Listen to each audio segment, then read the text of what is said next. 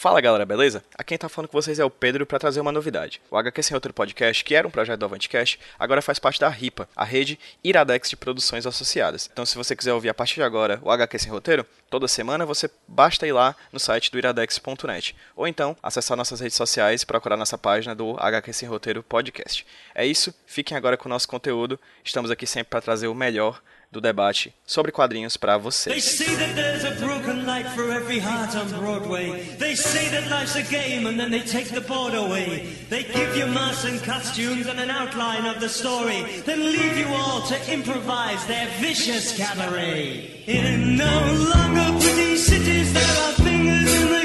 There are warrants, phones and chitties and a jackboot on the stair. Sex and death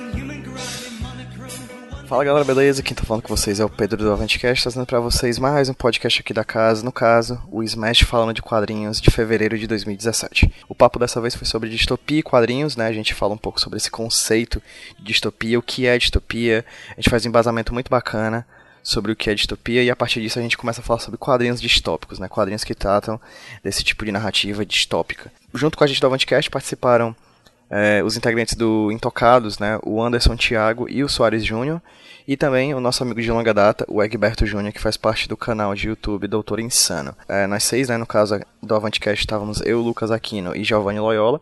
Nós seis conversamos sobre distopias, por que, que elas fascinam tanto a gente, qual a matéria-prima dessas distopias, o que é uma distopia de fato, assim, falamos sobre o conceito de distopia.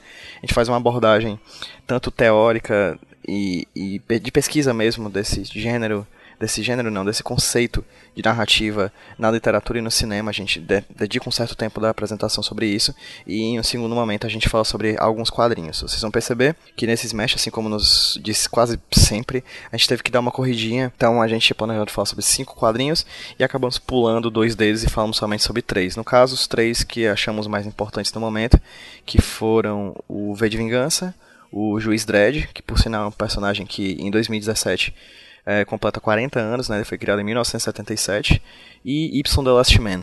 Né, a gente se dedica nos quadrinhos, na parte de quadrinhos, no segundo momento dessa narrativa, desse, desse Smash, a falar sobre essas narrativas em quadrinhos, essas três histórias, certo? Mas também a gente indica outros quadrinhos é, distópicos para quem quer conhecer mais e, e, é isso. Vamos lá ao bate-papo. Fica o agradecimento de sempre ao Porto Iracema das Artes, a nossa casa do Smash há alguns meses.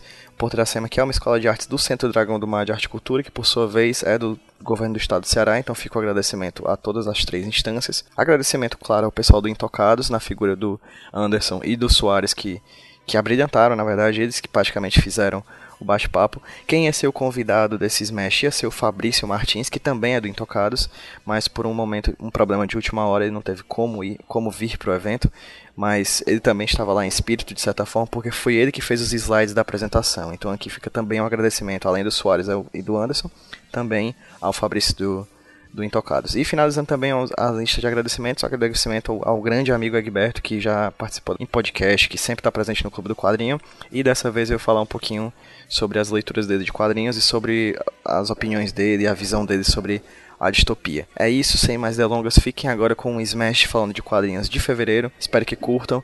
E se curtirem, divulguem, compartilhem, comentem, falem as suas opiniões na caixa de comentários aqui do, do, do avantcast.com, do nosso site. Espalhe a palavra, chame outros amigos para ouvir a gente. E assine, caso você não tenha assinado ainda, assine o feed do Avantcast no seu agregador de podcasts. Procure por Avantcast, A-V-A-N-T-E-C-A-S-T. Avantcast no seu agregador de podcasts. Assine nosso vídeo para receber semanalmente os podcasts aqui da casa. Uf, fiz essa corridinha pra gente poder ganhar tempo e agora fiquem com o Smash falando de quadrinhos sobre distopia e quadrinhos.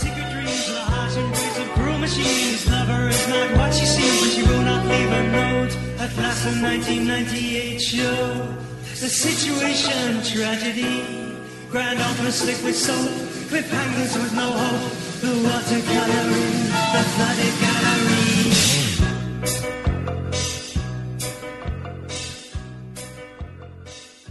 Gente, boa noite. Estamos começando mais um Smash falando de quadrinhos aqui nesse auditório lotado, né? Ei, mas só uma coisa, tá por que essa voz sensual? Hã? Por que essa sensualização na voz? Tem que começar conquistando o seu eleitorado, entendeu? Ah, beleza, então ok. De cara, assim. Então, sejam bem-vindos a mais um Smash. É, hoje a gente vai falar sobre distopia e quadrinhos. Era pra ter um convidado, depois virou um, depois dois, três. Então a gente tá aqui lotado de, de, de gente para falar sobre esse tema, muito, um tema muito bacana. Vou deixar que eles se apresentem mais primeiro. Eu sou o Pedro do Avantcast. Eu sou o Giovanni. Lucas. Nós somos o Avantcast, um grupo de, difusão e discussão de quadrinhos aqui do, de Fortaleza. Esse é o. não sei quais, mas já perdi na. Cara, pela, é... pelo 30 eu já perdi. A gente tá chegando no, no quarto ano é. de Smash.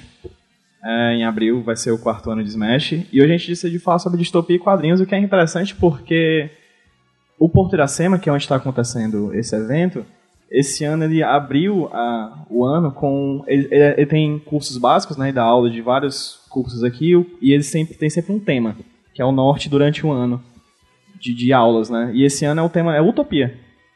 Assim, eles decidiram, inclusive, de, depois que eu, a gente discutiu isso que ia ser distopia e quadrinhos agora em fevereiro, foi que eles disseram que era ia ser utopia, ah, que bacana, porque é basicamente uma relação dicotômica, né? Tipo, eles, eles interagem entre si, a gente vai inclusive falar um pouquinho sobre isso.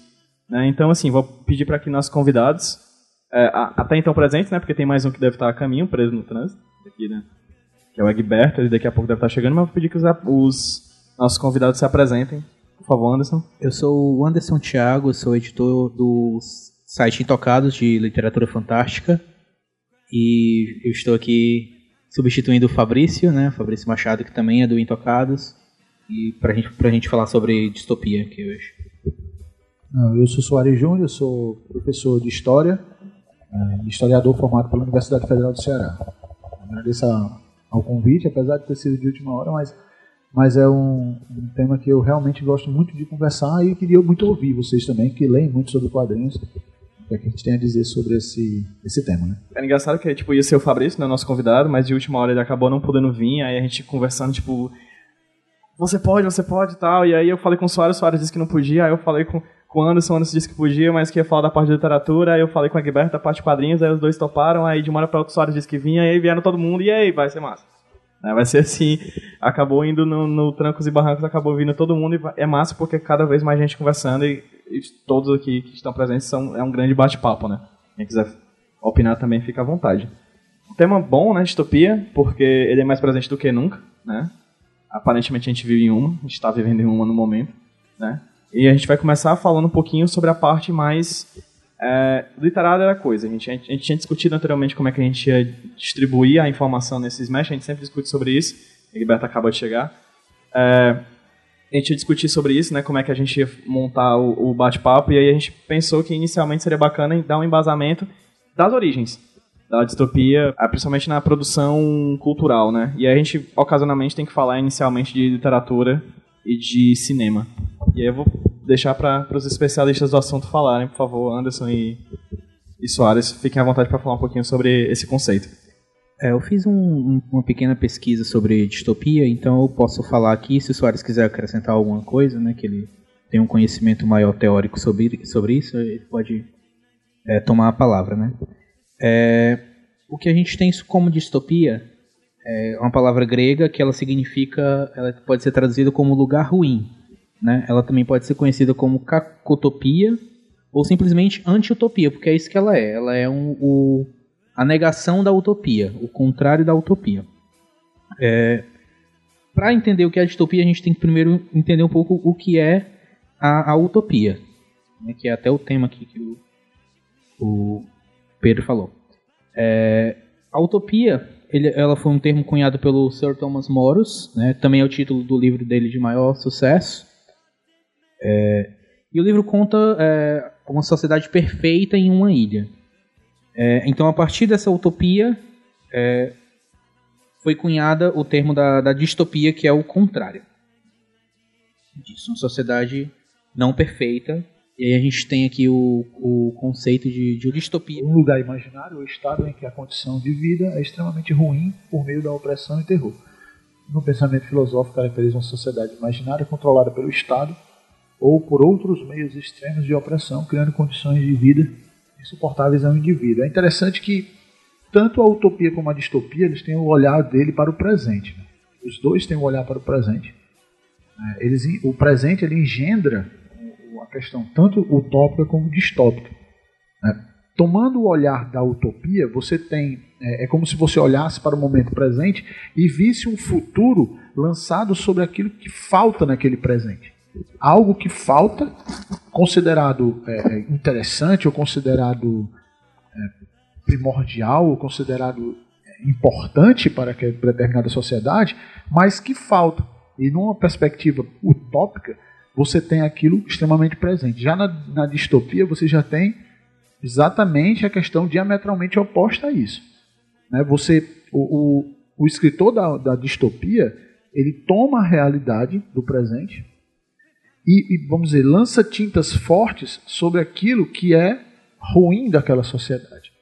E coloca isso para o leitor como algo exagerado, para que o leitor possa compreender o seu momento presente. Então, basicamente, que eu poderia falar, para também não, não entrar muito aqui numa, né, numa, numa viagem muito longa, é, seria exatamente isso. Ambos, ambos têm um olhar para, para o momento presente, apenas diametralmente opostos. Enquanto um olha para o que falta, o outro enaltece aquilo que é de ruim. Né? No caso, numa perspectiva distópica. Então, basicamente, eu poderia dizer sobre isso. Aqui no slide a gente tem algumas características né, do, do, do, das narrativas distópicas, que é a violência banalizada ou generalizada, visão e discurso pessimista sobre o mundo, poder opressor vindo de uma elite ao governo e explora a estupidez e ignorância coletiva, ou seja, é tipo 2017. Né? É tipo esse ano, atualmente, que a gente está vivendo, assim. Tipo isso, tipo Temer, Trump e, e etc, né? E o, o Anderson vai falar um pouquinho sobre algumas obras daqui a pouco, mas eu queria só pontuar, queria, primeiramente, fazendo um parêntese, o Egberto chegou, né? Então, Egberto, por favor, se apresenta para quem está aqui eu gosto do Egberto porque quando o Egberto vem, tipo, traz, tipo, 30 pessoas, entendeu? E lota a auditória, é, é sempre muito bom. Boa noite, meu nome é Egberto, eu gosto de quadrinhos, né? Eu faço parte de, uma, um, um, canal que busca falar sobre coisas da cultura pop, né? Está focado, a princípio, em, em, cinema e gameplay, games, mas é, eu sou um fã de quadrinhos participar da discussão aqui, acrescentar alguma coisa. Ainda sobre o tema distopia e utopia, né? Eu acho que a coisa interessante falar é como quando estava falando sobre a origem do termo, né, dos termos.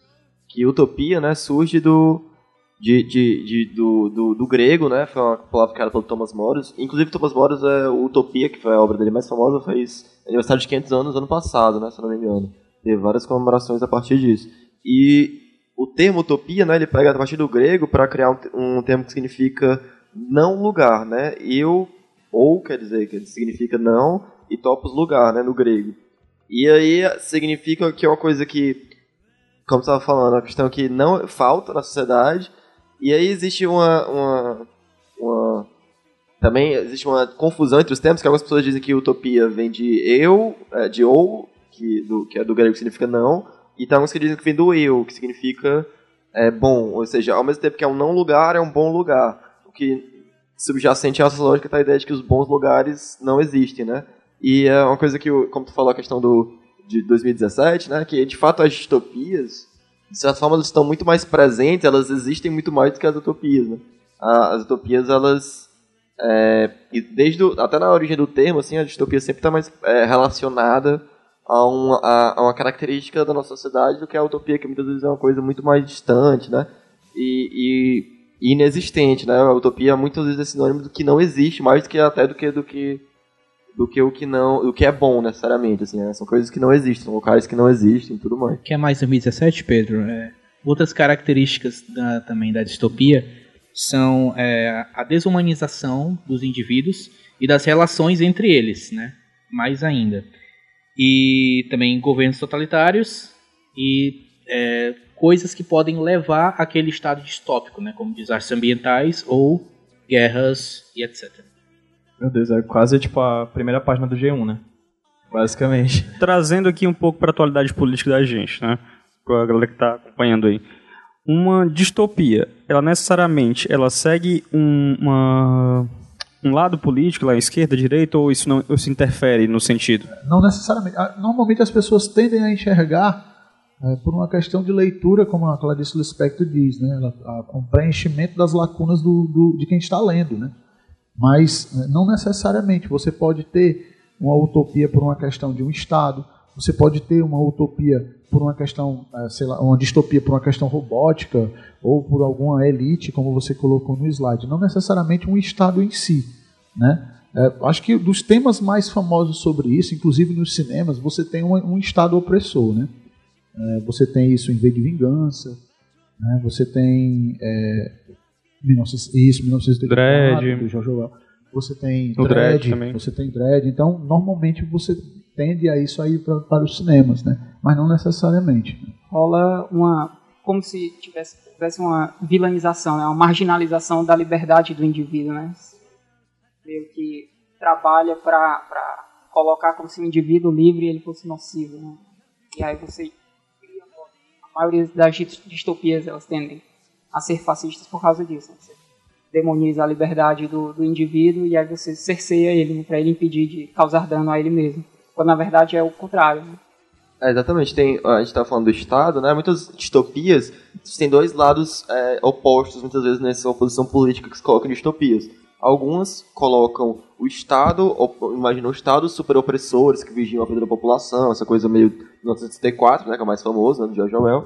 Mas também tem o, o, a- o lado op- oposto de que muitas pessoas é, colocam o mercado como o grande é, locus da, da distopia, né? E você coloca muitas vezes é, a coisa das corporações.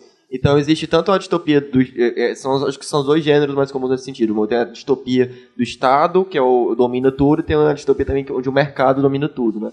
Onde a, a liberdade, né, o liberalismo de certo modo também constrói a sua um discurso de destruição, que é uma coisa que a gente vê em filmes, sei lá, como Alien, por exemplo, onde, onde as corporações e tem vários outros também que a gente pode discutir também. Enfim, a gente tem algumas obras que colocam também essa ideia da liberdade excessiva de corporações e acabar gerando também um estado distópico das coisas, né? Que é os próprios filmes como é, de que imaginam robôs dominando a humanidade, de certa forma também tem um pouco disso, né?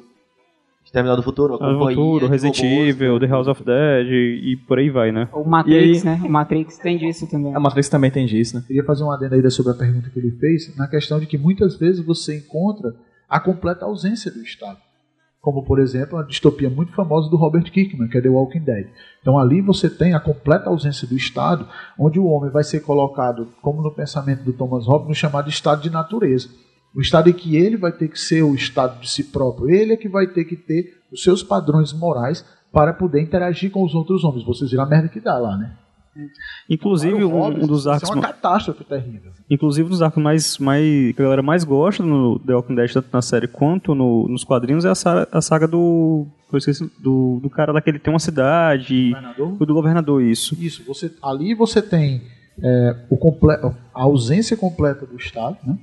onde, onde é, no pensamento do Hobbes ele vai chamar do homem no estado de natureza. Ele vai dizer, não vai dar certo. Porque as, as noções morais vão ter que ser regidas para cada indivíduo. Né? Enquanto num pensamento clássico de Estado, cada indivíduo abdica um pouco da sua, da sua liberdade para poder entregar ao Estado um determinado, vamos dizer, um, um determinado é, mediador das, das relações, das situações. Né?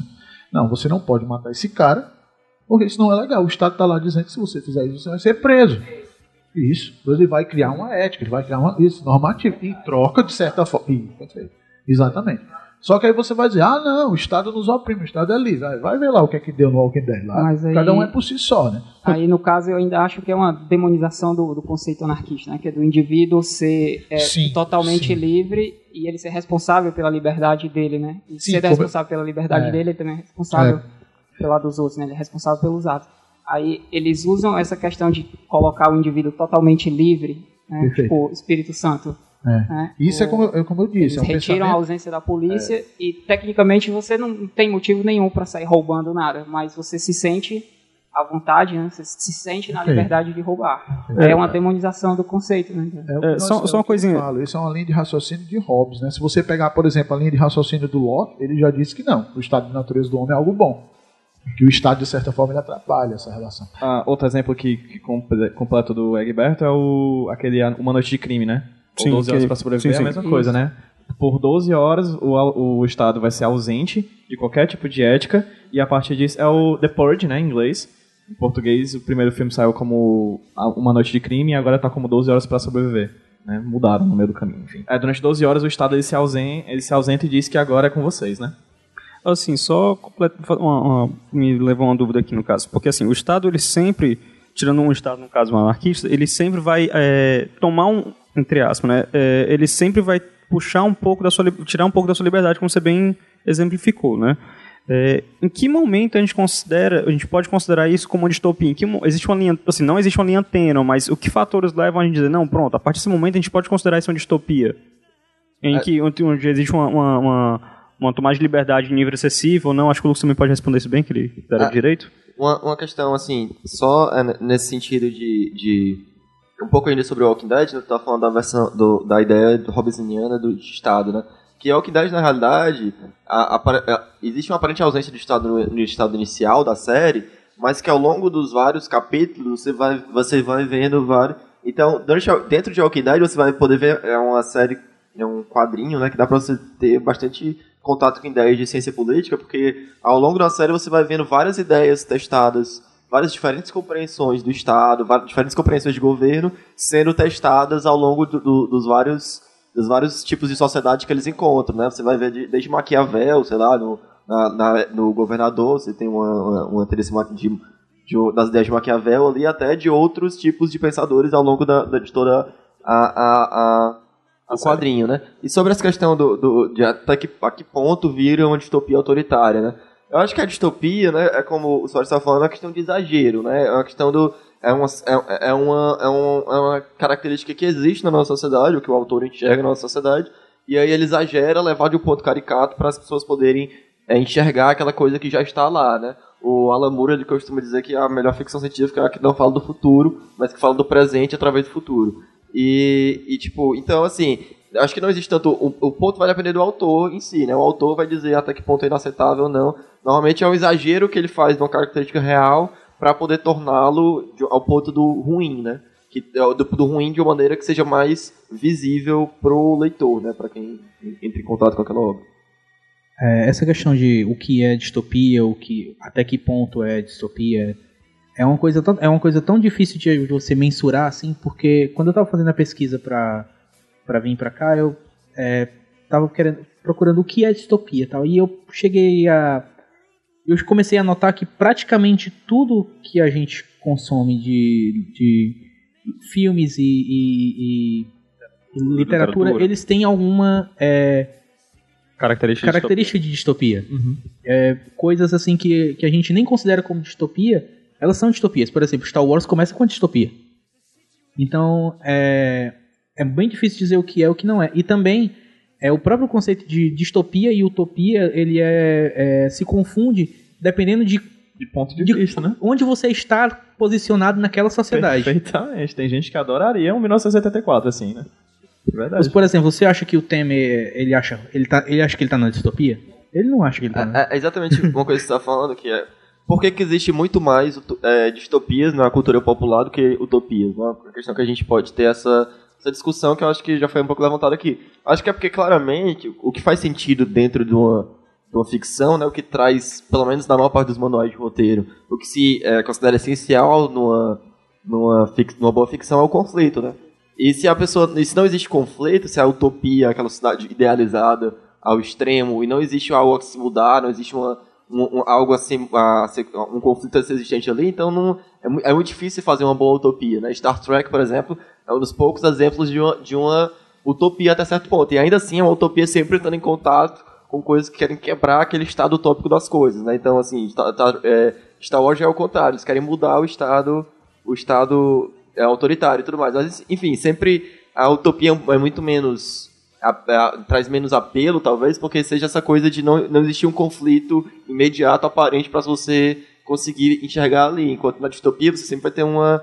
Sempre tem um vilão automaticamente, né? Sempre vai ter um elemento de antagonismo ali entre o personagem que você gosta, normalmente, assim, e, e aquele mundo caótico e ruim que, que de- deve ser mo- modificado, né, de algum jeito. Assim, só exemplificando bem o que ele falou, a questão que depende da posição em que você se encontra naquela sociedade, um filme que exemplifica bem isso é o Elysium.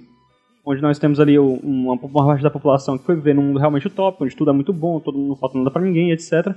Porém, Porém algumas pessoas têm que se lascar bastante, que é o caso do, do personagem principal, e daí mostra uma cidade bem utópica e desgracenta, né? esse, esse conflito de classes ele é o, é o conflito original das dist- distopias, né? É Ele que gera, que é justamente a questão de, tipo, Marxista. é o que move a história, né? Exatamente, porque ao longo da história você tem uma, uma manutenção de classes, né? Você tem uma classe Sim. dominante que quer manter o status quo, e aí eu acho que a demonização do, do- do- da- das liberdades individua- individuais, né? No aspecto da, da- anarquia, né? Do libertarianismo vem disso. E aí tem, tipo, as duas correntes filosóficas que nós temos agora políticas, né? Que é você ser um liberal, né? Ou um, um socialista, resguardam o Estado forte, né? Cada um à sua maneira, e ainda assim, né? Você tem essa questão do, do- das liberdades, né?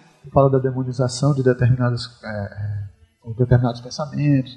É tão interessante que a galera hoje, quando vai falar de marxismo, a galera parece que se esconde. Não, porque Marx, né? Talvez um dos mais relevantes pensadores da nossa contemporaneidade. Para se entender o mundo capitalista, tem que ler Marx. E aí há uma, uma estranheza quando se vai falar nessa perspectiva. Mas, é. Não, mas acho que é, no caso né? da gente Mas é porque Vamos, vamos... a questão do Marx acho que é porque a galera ah, é, associa automaticamente com o socialismo e a gente tem uma demonização do socialismo pelo- É, é um pela nossa sociedade é porque a gente vive numa sociedade capitalista. É, é um entendimento tolo, né? Que chega a ser beirando a ignorância, o cara que faz essa Sim, relação direta, né? Mas O- a gente vai, vai comentar sobre no, isso. no caso, Eu quero falar, inclusive, quando a gente falar sobre os Jogos Horários, a questão da sociedade do espetáculo. É, Existe um momento, exi- exi- estamos em um momento muito muito fla-flu, né? Você quer se inserir num grupo, né? Você joga, chega assim e diz, Marcos, é isso, a galera olhar feio, é mó paia, não gosto dele não. Se olhar legal, show, é isso aí. Só É nóis. O Lucas falou muito sobre, sobre o, a, a questão da distopia ser uma parada de que já cria automaticamente um antagonista, né? E aí falar um pouquinho sobre como eu vejo o fascínio pela distopia, né? Eu ouvi dois podcasts recentemente para falar um pouquinho pra, sobre esse tema, né? Na verdade, um acidentalmente eu ouvi, o outro era sobre distopia, que no caso era um homo literato sobre distopia, em que ele começa o tema falando sobre Black Mirror, né? Que é uma série que tá na boca do povo, a juventude, né? Tá os jovens que usam a internet, né? A rede mundial, a rede mundial de computadores, tá todo mundo falando, né? E aí Isso não é do meu tempo, não. e aí, né, não, na minha época só tinha mato, era descaso, assim. Aí, tipo, aí eles, fal- eles começam falando de Black Mirror, né? Sobre como essa série. E, a, e Black Mirror foi uma série que, que explodiu minha cabeça principalmente por causa de que ela mostra que, tipo, não importa, cara, o dispositivo, na boa. O bicho-homem continua sendo bicho-homem.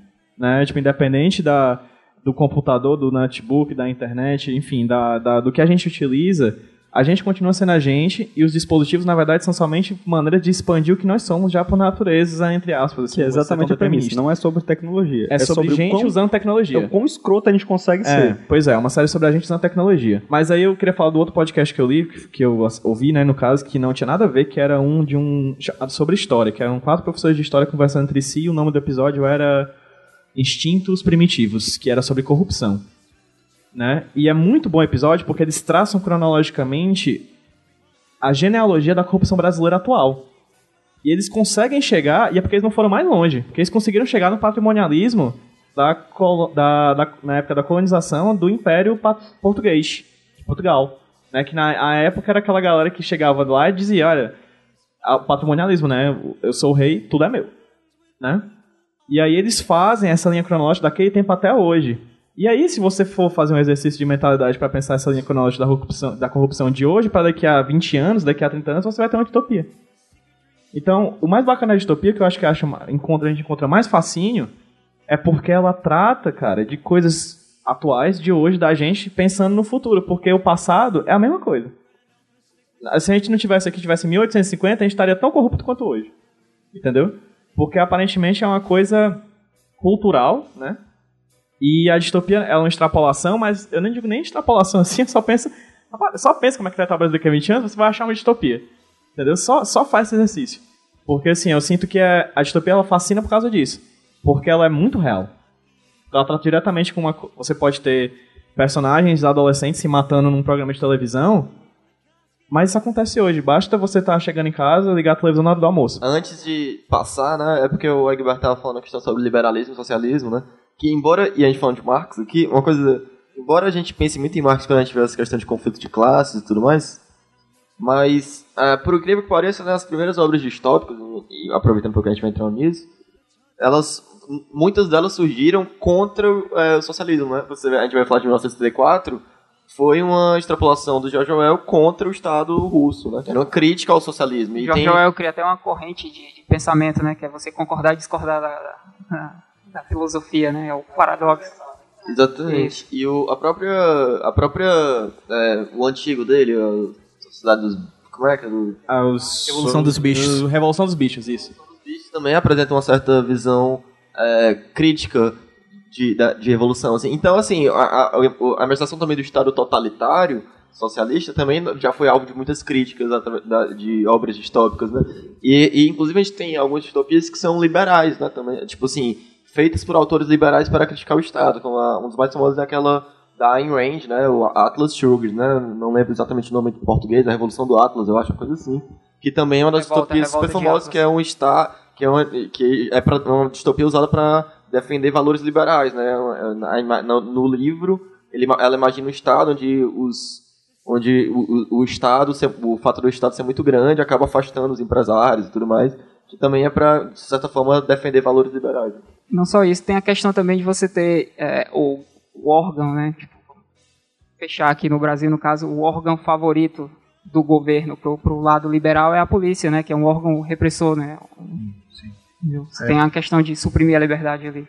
Você tem. É, porque assim, o, o, o George Orwell, com 1984, ele critica o stalinismo. é, que não é a mesma coisa do socialismo. A gente tem que colocar bem. Não é a mesma coisa. Por favor. É, né? ele critica o Estado totalitário de esquerda. Né? Que você tem ali no stalinismo, principalmente no chamado momento do grande terror, ali é depois de 33, né? que talvez eu fale sobre isso quando a gente for falar sobre algumas coisas relacionadas à política, e principalmente no, no V de Vingança.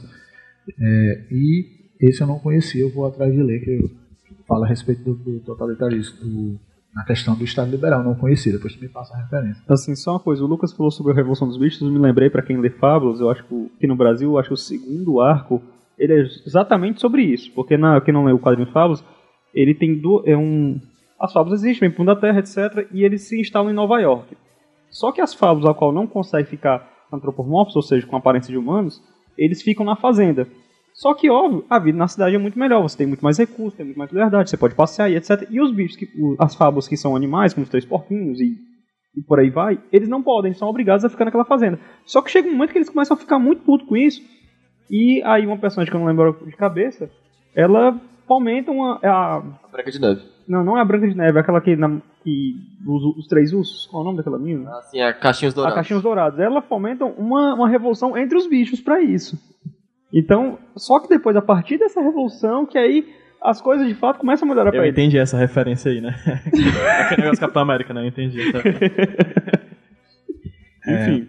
entrando na parte da literatura, né, antes de começar a falar dos, dos livros, é importante fr- frisar que diferente do que se pensa hoje em dia, principalmente por esses jovens que compram livros na, na Amazon, né, no tempo que eu cheguei No aqui, meu tempo era só mato essas Na rede livrarias. mundial de computadores, né? É, distopia, ela não, distopia não é um subgênero em si, né? Não existe um subgênero distopia. É, distopia é um conceito que ele pode ser utilizado em qualquer gênero da, da, da ficção. Então, a gente tem distopia de, de vários subgêneros diferentes, né? O mais comum é ligado à ficção científica, mesmo que o pessoal considere eh, distopia de ficção científica, alguns livros que não são tão ficção científica assim, porque a, a ciência não, não tem um papel importante naque- no livro, né? Seria o caso de Star Wars. se Né? Porque Star Wars, se você for denominar agora, não de- denomina como ficção científica, denomina Fantasia, como né? fantasia. É, Space Opera. É, uma, a- tu falou desse negócio que a distopia não necessariamente ela tem a ver com ficção científica, me lembrou de cara assim, um realismo fantástico do Ensaio sobre a Cegueira, né? Sim. Também tem é, pode O próprio- ser visto como uma distopia. O próprio The Walking Dead que o, próprio Soares Dead, falou.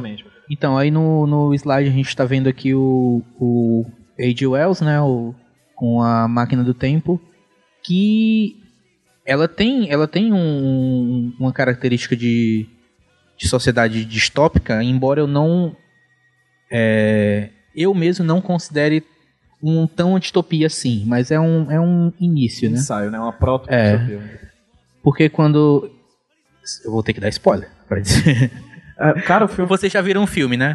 É. Spoiler. Porque assim, só tem tipo 100 anos, né? É. Sei lá, 60, não sei quantos anos tem esse negócio. Quando, quando o viajante do tempo vai pro futuro, ele encontra ele encontra uma sociedade que ela retornou ao contato com a natureza, né? E ele pensa que o homem eh, dominou tanto ah, a tecnologia e a si mesmo que ele retornou para um estado natural, diferente do, Acho que é como o Locke que o Soares falou. O homem evoluiu, voltou para o estado natural e é bom. Que são os Eloys. E ele pensa que isso é uma utopia. Só que depois ele descobre uma outra raça, que são os Morlock, né? Que eles é, vivem no, no subterrâneo e se alimentam dos Eloys. E no caso, os Eloys eles se tornaram assim porque eles não tinham nada o que fazer por terem evoluído tanto e acabaram ficando letárgicos e, e, perderam a porque ele disse que o homem ele só o que evolui o homem são as dificuldades quando você tira a dificuldade aí ele para de evoluir é, inclusive isso é o conceito básico de assim, eu trabalho com tecnologia a gente o conceito básico de tecnologia é a gente faz algo devido para resolver uma necessidade uhum. que a gente tem. Na verdade, a gente não tem necessidade de nada, a gente que inventa essas merdas para vender para vocês, aviso logo. então ninguém precisa de celular, não. Verdade, isso veio para resolver os problemas que a gente não tinha, perfeitamente. A gente é inventa problemas. É a, é a, a, base do trabalho em marketing. A gente inventa é criar necessidades. Perfeitamente. O Pedro aí, publicitário, inventa o problema e a gente aplica o problema. Eu já deixei para lá, viu? Não sei. Vai nessa. Sai um tempinho.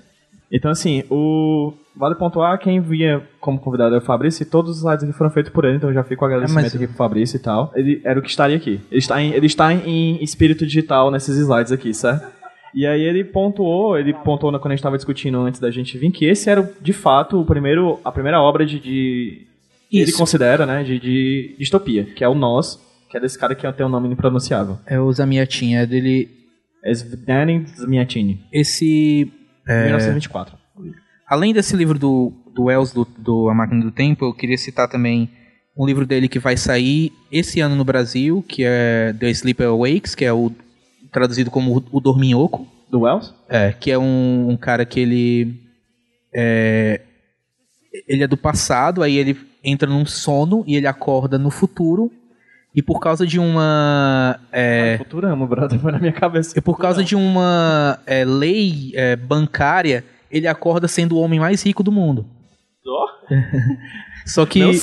que dormida gostosa, mano. Que dormida deliciosa, viu, mano? Mas duas coisas que eu mais gosto: dormir e dinheiro, mas.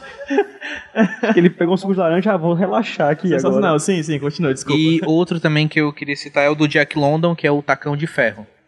Né? Que é, é um livro que ele já é lançado no Brasil pela Boitempo Editorial, que é uma editora que ela é, é, especializada em livros de esquerda, né? De... E aí a gente tem o Nós, né? Que vai ser lançado esse ano, acho que nos próximos meses pela Aleph. É, é, eu vi que a Aleph postou hoje no Instagram dela, a capa tá, tá linda. A Aleph, a editora Aleph. Foi sincronicidade total. Aí, tipo, vendo assim, vai. Eu cheguei a trabalhar nesse, nesse livro porque ano passado eu, fiz, eu tava em São Paulo, eu fiz um pequeno estágio de uma semana lá na Aleph, né? E a primeira, a primeira coisa que, que eles pediram para eu fazer, porque esse livro, foi, esse livro foi traduzido direto do russo, né? Eles pediram para eu conferir se o que estava na tradução era o que estava no livro mesmo. Tu manja de russo? Não. Não, era só, era só, era só conferir se o que falava no primeiro parágrafo e no último parágrafo de cada capítulo era a mesma coisa.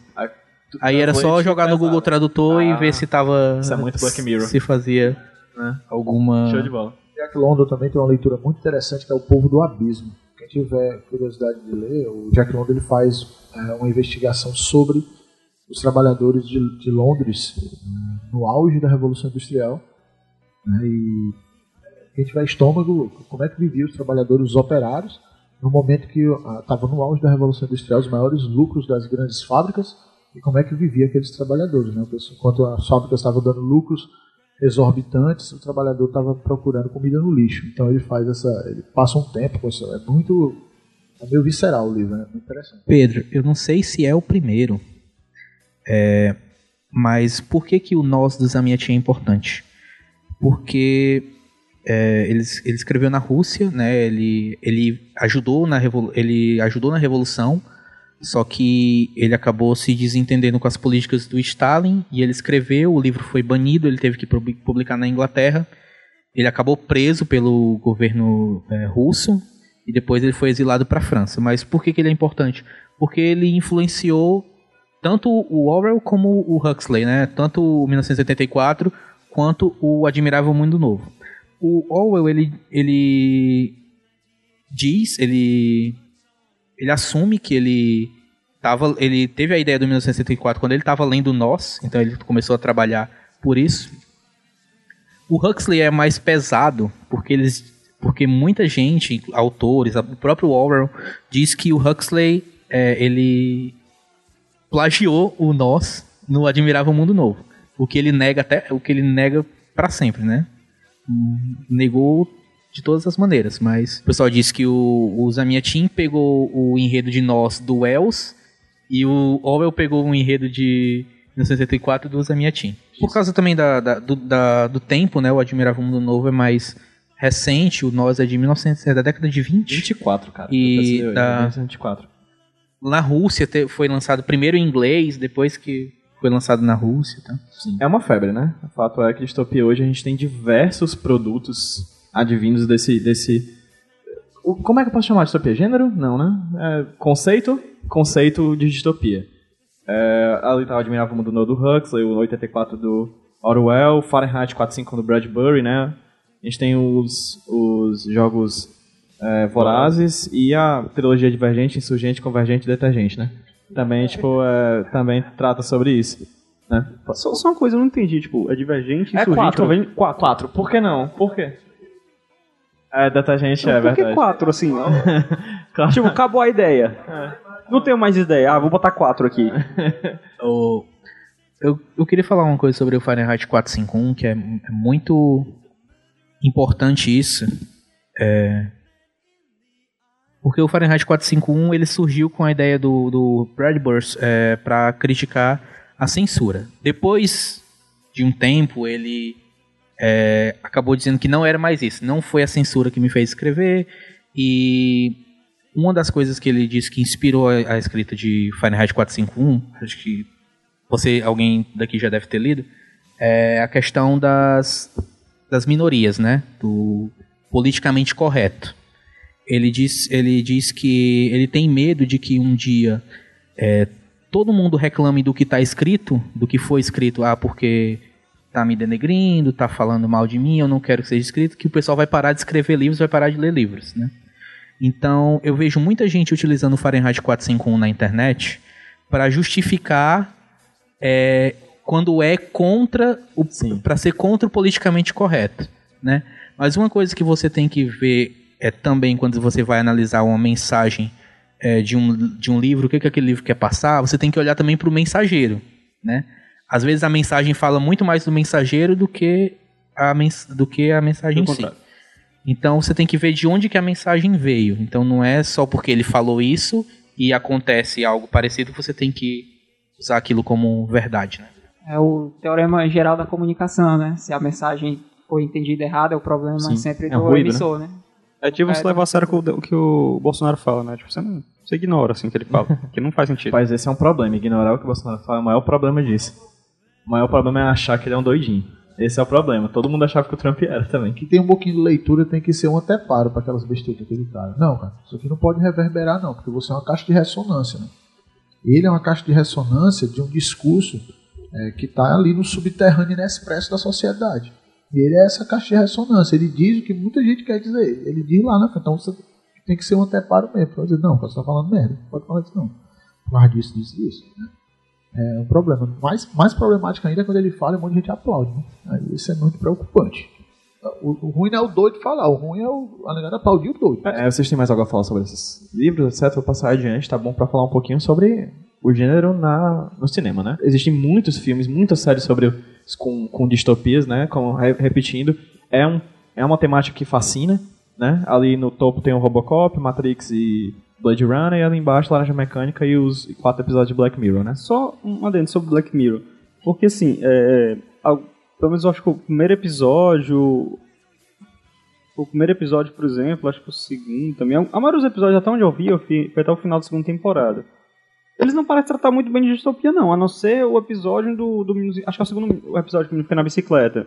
Exceto, exceto eles, o resto só fala basicamente do uso da, de um avanço tecnológico, mas não necessariamente não se toca nem no, no conceito de Estado, nem de opressão, nem nada. Então, ele entraria nesse conceito? É porque assim, tem alguns episódios, principalmente como por exemplo o Desper... É porque a, O segundo, por exemplo. ele- O segundo é bem, é bem nítido isso, que não é uma É, distopia porque mesmo. O segundo é bem nítido, eu acho que o do Waldo também, que é o último da segunda temporada, principalmente no pós-crédito, né? Ele trata disso, assim, levemente, é muito bacana, inclusive, assim, do Waldo. É, tem uma cenazinha pós-crédito, fica a dica. Qual era o do Aldo, só pra... É o do, bone... do ursinho azul, que ele é um personagem criado pra Ah, falar o que o povo quer falar, né? Que ele é exatamente... Ele é, é- Não, mas isso aí... Não, é no pós-crédito. No pós-crédito, sim. E é muito bacana porque o Aldo, que é esse ursinho azul, ele é um personagem caricato, infantilizado, que fala bobagens pro povo ouvir o que ele falar e, tipo assim, é uma versão fofinha do Bolsonaro e do Trump, tá ligado? É exatamente isso. Ela, eu acho que tange de vez em quando o, a distopia, quando ela fala, por exemplo, o especial de Natal, ele fala de corporações, essas coisinhas. É como ele se trata muito de indivíduos lidando com, a- com a tecnologia, de fato, eu acho que talvez a maior pressão desses indivíduos em alguns momentos seja a própria tecnologia. O que eu ia falar sobre Black Mirror antes era que é uma coisa que o, o William Gibson, que é o autor de Neuromancer, Perfeito. ele fala muito que ele, ele não escreve mais livros sobre o futuro para falar do presente. Ele escreve livros sobre o presente. Ele diz que o futuro já chegou, né? Então, o que eu vejo muito Black Mirror em, al- em, al- né, de ano. em alguns episódios é isso, é o presente para falar do presente. Porque o primeiro episódio, por exemplo, do porco, né, pode não ser parecer uma distopia, mas uma sociedade que se reúne na frente da televisão para ver aquilo e nem percebe que a- e nem percebe o que já aconteceu, né? é- Já é uma sociedade que falhou, entendeu?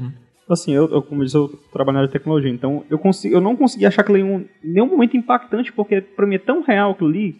Você fica, assim, eu não, não gosto de usar o Twitter, mas você ficar no Twitter um instantinho só olhando qualquer treta que tenha lá, é exatamente aquilo ali. A diferença é, porque naquele momento tocaram num político específico, mas já aconteceu casos semelhantes com alguém. É, eles roteirizaram a parte dos comentários do G1, né? Tinha um, um episódio, esse primeiro do Black Mirror, foi o único que eu assisti.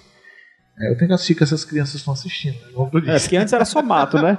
É, tá na boca do povo, a gente tem que. Porque antes, não tinha até, porque antes onde tinha TV era só mato, né? Pois é, mas assim, na minha época não tinha essas coisas, um de outro, né? Agora, é, quando eu vi o, o- esse episódio, ele é escatológico, né? Um negócio assim, bizarro, a galera vai lá assistir o negócio, é quase um evento, o pessoal tudo na frente da televisão. Aí o cara, meu irmão, um negócio estranho pra, galera- pra galera ver num bar, comendo. E mesmo vocês assistiram barra pesada, não ver na vida de vocês. Exatamente isso. É por isso que eu disse, não aconteceu com político na hora do ainda. almoço, que é muito estranho, não é? Eu acho muito estranho. Não consigo. Aí, você, aí sinceramente, aqu- aquilo ali menos agressivo do que certas coisas que eu já vi nesses programas aí meio estranhos. Gente, nesse momento um, um dos participantes do- da plateia eh, levantou uma questão sobre o episódio Nosedive, que é o primeiro episódio da terceira temporada de Black Mirror, sobre uma personagem que ela vive em um mundo onde as pessoas são mais ou menos mais ou menos bem sucedidas a partir do número de da pontuação, como se fosse um Uber, né, como se fosse um Facebook eh, da vida real assim. E aí a gente começa a discutir um pouco sobre esse tema a partir do levantamento dessa, desse, nosso, desse nosso integrante da- do público. É, o, é o- a uberificação da vida, né? Tipo assim, a ditadura é a ditadura do like, né? Diferente das que a gente tá falando, é você tá, está sob a, a nota, né? A nota do, do, do- do seu like, do seu, do seu perfil. Né? Você é um perfil. Seu avatar, o Facebook é, rea- é o mundo real, entendeu? É muito louco. Eu, eu vivo dizendo que hoje em dia, se vocês pararem pra pensar 10 minutinhos, já tem nas, criança nascendo por causa de algoritmo do Tinder. Joguei. Tem criança que tá nascendo porque o, o casal se conheceu no Tinder, ou seja, um, ap- um aplicativo fez com que hoje em dia crianças estejam nascendo, entendeu? Nesse momento, o rapaz da plateia também falou sobre como hoje em dia a gente só lembra do aniversário das pessoas devido ao Facebook. E como por muitas vezes a gente deixa pass passar direto eh, essas datas, porque a gente não lembra mais se não for por causa do, da rede social. Pedro, sobre isso que ele falou do. Sobre isso que ele falou do aniversário, é, uma amiga minha comentou comigo que ela fez um, um, um experimento social, né? No ano passado. Ela tirou a data de aniversário dela do Facebook. Porque ela não queria que as pessoas dessem parabéns vazios pra ela, né? Porque o pessoal que só vai porque o Facebook tá lá tal, não sei o quê. Ela fez isso e, ela, e as pessoas que eram amigas dela de verdade, que lembravam do aniversário dela, da data, não foram dar parabéns, foram perguntar: Ei, é teu aniversário hoje mesmo? Porque o Facebook não tá dizendo que é. No meu caso, no meu caso, algumas pessoas não parabenizaram porque estava errado no Google e apareceu que meu aniversário era 10 dias depois. As pessoas vieram parabenizar 10 dias depois. Eu acho que um Porque exemplo. tava no bem- Google, sério. um- É libertador mesmo, isso é O verdade. exemplo mais gritante que eu vi isso, na época do Orkut, quando eu lá, tava no colégio ainda, um colega meu, ele tirou a data de aniversário dele, e sei lá, o aniversário dele era em agosto, e a gente tava, sei lá, em abril. Aí ele colocou o aniversário dele, tipo, pra dois dias seguintes. Aí um professor nosso, que conv... nossa sala tinha, sei lá, tempo que minha sala era muito pequena, tinha oito pessoas só, Era muito pequeno. E daí ele, o professor foi lá, deu parabéns pra ele. Só que, óbvio, a gente sabia que não era. Aí só ignorou. Deu, ele pegou, tirou a data e voltou pra uma semana exatamente depois. O professor foi lá, deu aniversário de novo. Gente, que maravilha. E, tipo, é um cara que vinha a gente todo dia. dia sim, dia não. Assim, ele tinha aula com a gente. Então foi só um exemplo bem, assim, exarressado disso, assim, jogado na cara. Só pra voltar acerca do, do, do episódio do, do porco, né? Porque o porco, como é uma, um elemento escatológico, né? Ele acaba desviando um pouco o foco, que é a manipulação da massa, né? Que é muito presente atualmente, né? Você tem um indivíduo no YouTube que ele tem milhões de seguidores, ele diz façam isso e as pessoas vão lá e fazem, né? Elegem Blanca como o brasileiro do século, eles é, é, trocam lugar de, de clipe de votação. O Não Salvo um- literalmente fez o brasileiro ganhar o melhor o gol mais bonito do mundo no Isso, é uma do manipulação da- Ele realmente da massa, fez, o Wendel, isso. Lira, ele realmente fez, ele fez com que todo mundo votasse e o cara ganhou. Naquela época do clipe do Seu Foda, ele, foi, ele ganhou o melhor clipe Sim. original e, e música, ele ganhou cinco prêmios, né? De uma vez por causa de internet. E é basicamente isso. é uma pessoa que ninguém conhece. Falando agora de quadrinhos, né? A gente já fala, fez esse aporte inicial sobre literatura e filmes, inclusive muito bacana a discussão até agora. E a gente chega pra falar sobre alguns quadrinhos. A gente pontuou alguns quadrinhos, não tem como falar sobre todo o escopo de quadrinhos que ditam sobre distopia, mas a gente pegou alguns principais assim pra ficar pontuando em cima deles, né? E o primeiro deles, a gente vai falar um pouquinho sobre o cara que completa 40 anos em 2017, né? O Juiz Dredd, criado pelo John Wagner e o Carlos Esquerra, que estão ali em cima. O que é Juiz Dredd? É, o Juiz Dredd ele foi criado ali, acho que nos anos 70. Não, foi em 67. 67, desculpa. Foi, faz só que ele, quar- não, ele fez 77, perdão. Faz 40 anos esse ano. E ele fez sucesso aqui no nessa- Brasil nessa época de 70 também. Que foi quando ele chegou aqui. E só que ele fez um grande sucesso mesmo nos anos 90, quando ele teve um crossover com Batman, assim, e depois teve um crossover também com Alien e o Predador ao mesmo tempo. Era uma coisa bem clássica naquela época. Ele foi criado inicialmente para ser, ele é um, poli, um policial, um policial ao mesmo tempo ele é o juiz, o julgador, ele, desculpa, o júri, juiz, júri, executor, ou seja, ele sentencia ele, ele apreende, sentencia e executa se necessário. Então é um negócio bem escatológico, ou seja, qual o problema disso aí? É uma pessoa que define o decorrer da coisa. Se ele achar que naquele momento ele deve executar, ele executa. Se ele achar que deve apenas prender, ele prende e por aí vai. O que não fica tão diferente atualmente da nossa, da nossa polícia, né? Se você tem, a gente consegue encontrar inúmeros é, exemplos. A diferença é que legalmente eles não podem hoje em dia, mas na prática acontece. Mas no quadrinho é a legalização disso aí, o que é o vira a zona. Mas, ao mesmo, mas mesmo com isso, ele ainda é o herói da nossa série. O Dredd, é, existe uma questão no Dredd que é o seguinte, o, o John Wagner, quando ele cria, né, o Dredd ele não é o primeiro personagem que ele cria homenageando um, um ícone do- dos anos 70, que é o Dirty Harry, né? O Dirty Harry, ele, você tem o fim ali do, do cinema clássico de western, né? E o cinema clássico de western, ele tem uma mecânica ali de, de conflito e de, de terra sem lei e é, é, matar o, o, o, oponente né, acaba sendo banalizado, assim, de certa forma. Né? É, é meio pobre o que eu estou dizendo, mas a, a questão é que morrer ou não é, é- é É, É comum, não é algo. Que, que a gente vai achar estranho. Né? isso. E aí, no caso, o, o Dirty Harry, ele traz esse personagem, né, que é o, o, o fora da lei do western, ele traz ele para um período urbano atual, né? E o Dirty Harry, ele meio que modifica a cultura pop, né? Ele vira aquele policial durão que é o, o, o Dredd. que é o Dredd, né? O Dredd é uma homenagem a ele. A questão do Dirty Harry, ele tem frases famosas que é acerca do... É, tipo, ele altera a balança, né, do, do conflito, né? O conflito entre bem e mal existe desde, desde o primórdio, mas a, a ideia geral é você deter o mal, né? E pedir que ele aconteça. Você não necessariamente precisa matar o vilão. O foco não era matar o vilão. O Dirty Harry, ele meio que muda isso, né? Ele mata o vilão sempre, né? Ele, o modo que ele tem de deter o, o, o- o vilão, né, o inimigo, é matando. E aí isso vira uma, uma mecânica, uma tônica. E aí o caso do Dredd, ele tem esse, esse elemento muito forte nele, né? Que é o de matar. E é o, o John Wagner, ele tem essa, essa visão do personagem meio que, que pura, né? Tanto que mais pra frente ele vai ter um... É o Alan... Alan Grant, não? É o Alan Grant, isso. O Alan Grant ele tem uma outra visão do personagem, né? Quando eles começam a colaborar no roteiro, o Alan Grant ele meio que coloca que se você humanizar o personagem, que era coisa que o John Wagner fazia meio que sem querer, é, você está enfraquecendo o personagem, né? Porque a grande questão dele era o, o- esse conflito, né? De ele ser um personagem visto como, como herói, mas ele era um agente opressor, né? Ele era uma pessoa que é, gerava perigo para as outras pessoas, ali no caso. É, o, o Dredd é uma coisa que as pessoas perdem um pouco de vista, assim, é exatamente esse elemento de distopia e de crítica presente no personagem, né? Que ele é um personagem criado para se fazer uma crítica exatamente desses filmes policiais, como o próprio Dust Harry, mas que viriam ter muitos, né? Sobre de policiais que e- matam todo mundo e que pronto, assim. E, o, e, o, e, e- as pessoas não se ligam que exatamente é um quadrinho britânico, é, tirando onda com esse elemento da cultura norte-americana de glorificar o policial matador, né? De ter vários filmes e várias obras de arte que glorificam o policial que mata todo mundo e que faz justiça com as próprias mãos, né? Que é o que a gente, que hoje em dia, querendo ou não, a gente- a sociedade faz isso, na sociedade em geral.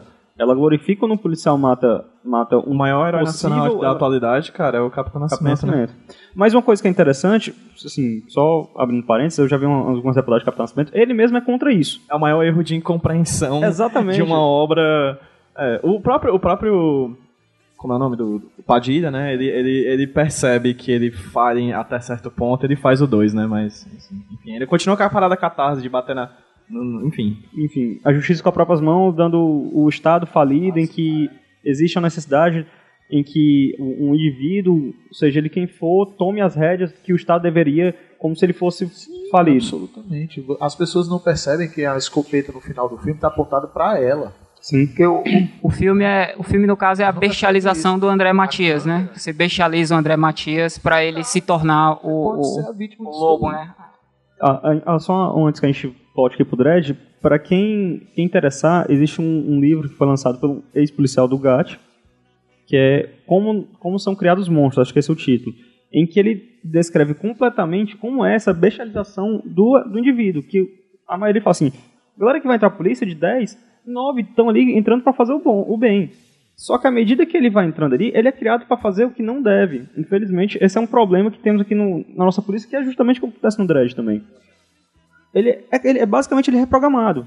Óbvio, a gente não tem aquela coisa de tecnologia, ninguém botou um, um, um aparelho que lavou o cérebro dele, mas existe um- uma questão cultural, uma, uma filosofia implantada neles em que eles devem fazer isso, que é justamente o que acontece com o Dredd. Não, isso, na, isso, E- na e verdade aí, acontece com qualquer pessoa, qualquer nicho. A questão que Citando diferença... Outro podcast que eu vi recentemente, que é o Nexo Jornal sobre políticas é, de segurança no Brasil, o- é uma narrativa muito comum, um policial, que ele é o policial da vizinhança, que procura evitar a violência para cuidar de um caso menor, etc. Ele chega, ninguém fala com ele, mas o cara que mata o cara, chega, todo mundo abate nas costas, assim, abraça. Esse cara é bom, esse cara merece uma medalha, entendeu? Tipo assim, é uma coisa cultural mesmo. É a cultura de enaltecimento da violência. Nessa perspectiva, você tem o raciocínio de que o Estado ele detém o que, numa perspectiva teórica, a gente chama de monopólio da violência.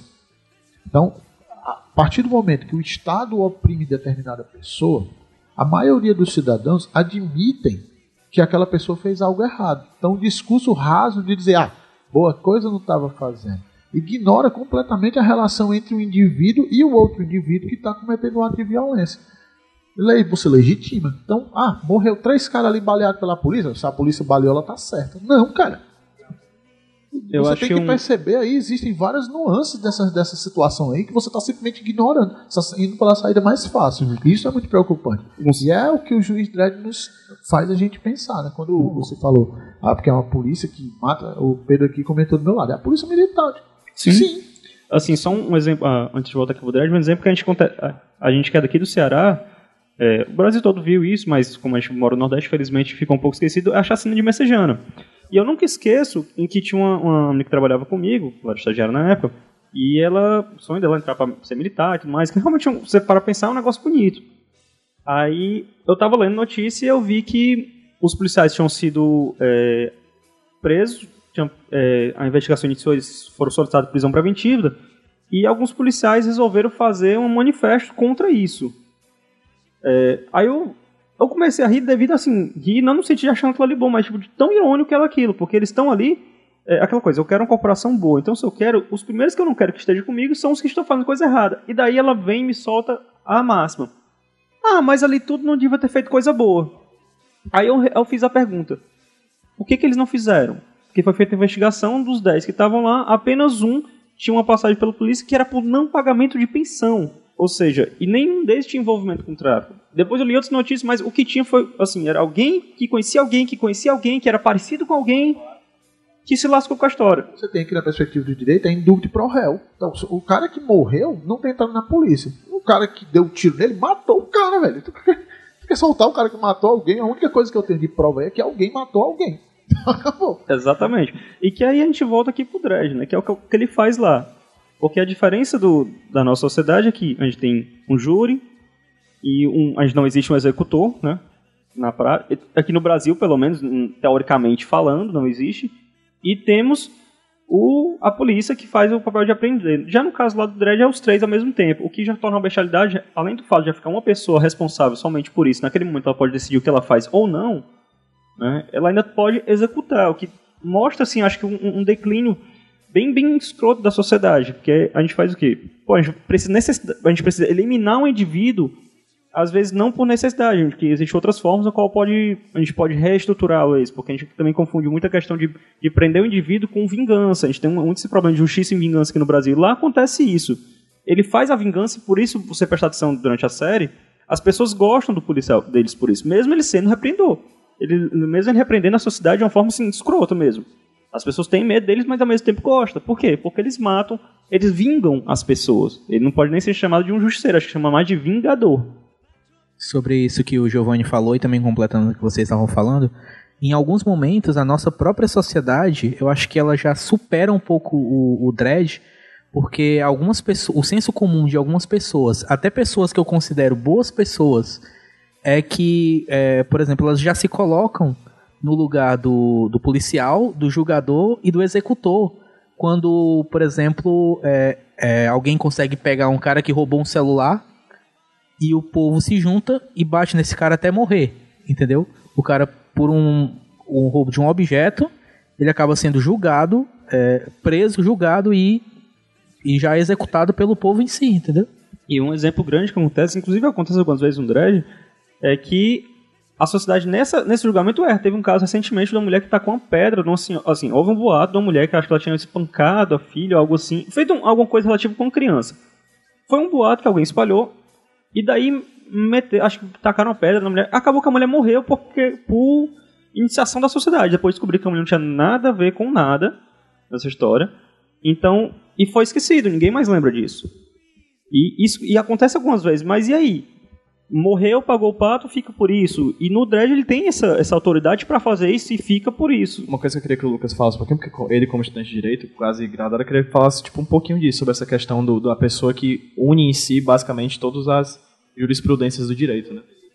Ah, tipo, dentro de tudo isso tem toda uma lógica do sistema punitivo né, e penal. Só queria fazer um pequeno parêntese sobre essa questão do, do dos inocentes, né, que são mortos uma coisa que é, é curiosa, puxando para outra obra de, de distopia, que a gente até passou por ela, que é Laranja Mecânica, quando o Kubrick foi fazer o filme, ele, é uma coisa que interessou muito a ele o filme, ele lembrou muito de westerns, que, é, que, ou filmes que eram contra a punição da pena de morte, que mostravam na última cena que aquela pessoa que morreu não era culpada.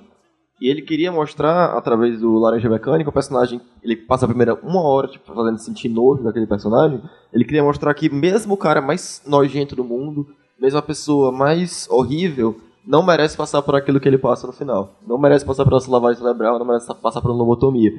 O que, que existem direitos e garantias fundamentais que até o pior de nós merece é, é, é, é, é, um, é uma questão de direito humano, né? Direitos que é, muito caracterizados, mas essa ideia é que é o mínimo patamar de direitos que qualquer pessoa, por pior que ela seja, ela ainda merece ter esse, esse, esse direito, né? O direito de um julgamento justo, por aí vai. E e pois é, a gente às vezes foca tanto isso na, na, na, questão da inocência de algumas pessoas que são executadas, por exemplo, e se esquece que mesmo que elas não sejam inocentes, elas não merecem ser executadas, porque é uma questão que a, a, a, até se diz que o Brasil não admite pena de morte, mas mesmo se admitisse, uma pessoa para ser punida dessa maneira não pode ser punida por simplesmente uma pessoa que une as três funções do aparato punitivo. Né? Uma pessoa não pode ju, eh, julgar e aplicar a pena uh, sozinha. Então, assim, é uma questão que que no final das contas é porque também a gente falou, falou sobre muito esse linchamento, né? Porque subjacente a tudo isso está uma cultura da gente que é muito é, que é muito presente no Brasil e assim no mundo inteiro, assim, da lógica, mas aqui no Brasil bastante, que é a lógica do punitivismo, é a lógica muito da da, da, da vingança. É, mas a, a lógica de um endurecimento da pena vai resolver o problema, né? Se a gente botar a pena mais alta, se a gente se a gente responder de uma maneira à altura, por assim dizer, isso vai resolver o problema. Isso fica sendo ecoado pela impunidade em si, né? Exatamente. A gente tem um problema aqui que. Em qualquer lugar do mundo existe isso, mas assim, as pessoas que são punidas, existe um perfil muito específico de quem é punido. E, e, e as pessoas que não são punidas também existe um perfil muito específico. Então, assim, o, a, a punição acaba atingindo uma pequena parte da sociedade, que é muito marginalizada, e a punição funciona para justificar a si mesma, no sentido de que a pessoa que é punida, ela, ela por si só acaba sendo, tipo, entra no, no é, é o que na criminologia se fala como efeito é, secundário da pena, que a pena, além de você prender a pessoa, você estigmatiza ela para sempre de uma maneira que só a única alternativa de vida para ela seja cometer crimes de qualquer jeito, porque ela já está colocada à margem da sociedade, assim, de uma maneira... Mas enfim, é, o, a nossa sociedade, é, aqui no Brasil, a gente é uma das sociedades que mais lincha no mundo, né, que mais existe linchamento. Aqui em Fortaleza, inclusive, é, já, o- no ano passado houveram mais de 20 linchamentos, assim. É, só, na, só na cidade, Que a gente na conhece, cidade que a gente sabe, né? capital e tal. É, com mortes. E, e dessas, dessas mortes, mais de.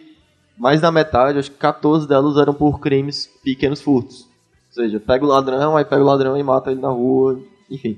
Isso é uma coisa que. A nossa cidade está muito presente isso, porque é, a, a nossa resposta para os problemas sociais tem sido esse, né? Do, do- de, É, de- justificar a violência pela violência.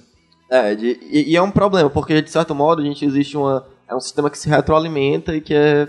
Assim, não dá em lugar nenhum no final das contas, mas que continua sendo a resposta que a gente dá para esse, esse tipo de problema, e que é uma resposta até certo ponto legítima, porque a pessoa. Todo mundo está incomodado com o nível de violência que sofre no Brasil hoje, e todo mundo quer uma resposta e uma solução para isso. E a resposta da solução que é oferecida muitas vezes é matar o, matar o bandido. É, exatamente. Sendo que a gente. É, e, e talvez exista uma maneira alternativa a isso que às vezes não é tão explorada e que não é tão divulgada e conversada sobre. E isso me lembrou também uma coisa, pra quem já viu o último filme dele, ignorar aquele filme do Stallone, é, em que o filme, pra quem não lembra, ele faz o treinamento de uma, de uma jovem, porque eles precisam de tipo, um, tem um É a nível, tem que fazer um teste. Qual é o nome dela? Anderson. Anderson, pronto. Eles todos têm que fazer um teste e tal. Só que ela não, não passa no teste, fica bem abaixo, porém ela tem um ela tem poder acho de Ela telecinese, né? é psíquica. Não é ela. psíquica. Ela é uma mutante, pra quem não sabe também no Dredge existe um. Deve, aconteceu, assim, só voltando um pouquinho. O, a história do Dredge, em geral, aconteceu o quê? Existe uma cidade, mega cidades que a gente chama, que são prédios gigantescos, onde cada prédio é quase que uma cidade inteira lá dentro. E, e em volta, é, as Porque pessoas ocorreu, andam ocorreu a Terceira Guerra Mundial, né? O cataclismo nuclear. Quatro E aí. aí é, houve uma instabilidade governamental e aí um, um oficial da justiça lá, ele acaba dando o golpe, né? Ele vira o, ele institui a, a- a ditadura, vamos dizer assim, né? Institui o governo dos juízes, né? Os juízes eles tomam a sociedade para si, né? Pro Isso. seu julgo. Aí no filme ele vai fazer o treinamento dessa, dessa menina, que é a, a chefe dele, e diz, não, treina ela aí, leva ela pra um dia. Então ele leva, acaba que no final das contas eles têm que ir lá resolver um crime bem maior do que eles pensavam. Sim. E no meio dessa brincadeira tem, ela- é, num prédio lá desses, tem uma, um, como se fosse o equivalente a um, é, é um traficante, é como se fosse o traficante do morro aqui no Brasil, em que ele controla tudo ali dentro. Tudo, nada Que é acontece. a Cersei, né? Que é a Cersei do... do A Lena Ridley. que é a, É a mama. É, a Mama, Mama, isso. exatamente. Personagem fantástico. Ah, um filme fantástico. o filme é acho um muito filme bom. É muito bom. E aí É, tem um momento, ah. da- assim, que eu acho muito interessante no filme, é porque tem um garoto lá, que ele é tipo um hack, em que ele foi torturado e tudo mais pela mama, e ele trabalha ali pra ela não porque ele quer, mas porque ele é obrigado, ele É, tem você medo. vê, você vê a uma violência pelos dois lados, né? Você vê o juiz, ele sendo o juiz, né? Ju- Juiz, júri, executor, e você vê o criminoso, né? O bandido, ele Isso. também é juiz, júri, executor. né? Pronto. E aí tem esse garoto, que eu não lembro agora o nome dele, inclusive tá no capítulo do... do da série que a gente tá falando, esqueci o nome. Mas enfim, é, acaba que ela utiliza ele pra fazer algumas coisas relativas a hackeamento, como câmera, etc. E daí tem uma hora que o Dredd pega ele. Aí ele vai executar porque, por conta dele também, ou não, ele tem uma passagem de corpo, ele tem uma série, ele é- acaba causando uma série de mortes. E daí a menina, assim, ela que tem a ação de matar, elas não mata. Eles fossem. Ela intervém, né? Ela intervém. Diz, não, você não vai matar? Ele Diz, não. É, ele é uma vítima aqui, ele não é uma, uma- um assassino. E que às vezes a gente tem esse problema na sociedade da gente. E aí ela fala a frase que eu acho célebre no filme. Essa é a nova... Eu, quis, eu venho aqui para tentar fazer a diferença na nossa justiça, porque do jeito que tá não tá dando certo. E daí lembra um pouquinho também a questão que a gente fala na sociedade, que assim, algumas pessoas se aproveitam disso, óbvio, não estou querendo passar a mão, é que a questão da vítima, da, que é a vítima da sociedade, ah, o bandido roubou e tal, tipo, óbvio, ele tem culpa, mas por que ele fez aquilo, como ele chegou àquele ponto, é, o que, que a gente faz para evitar isso, camadas, né? porque, tipo, Exatamente. Aí volta, dá a questão, trabalho. aí volta a questão do Investigar linchamento. o que chegou naquele ponto. É, porque assim, naquele momento que, tipo assim, ah, um bandido foi lá, roubou meu celular, ok, tipo, ele pode ter roubado porque precisava, pode...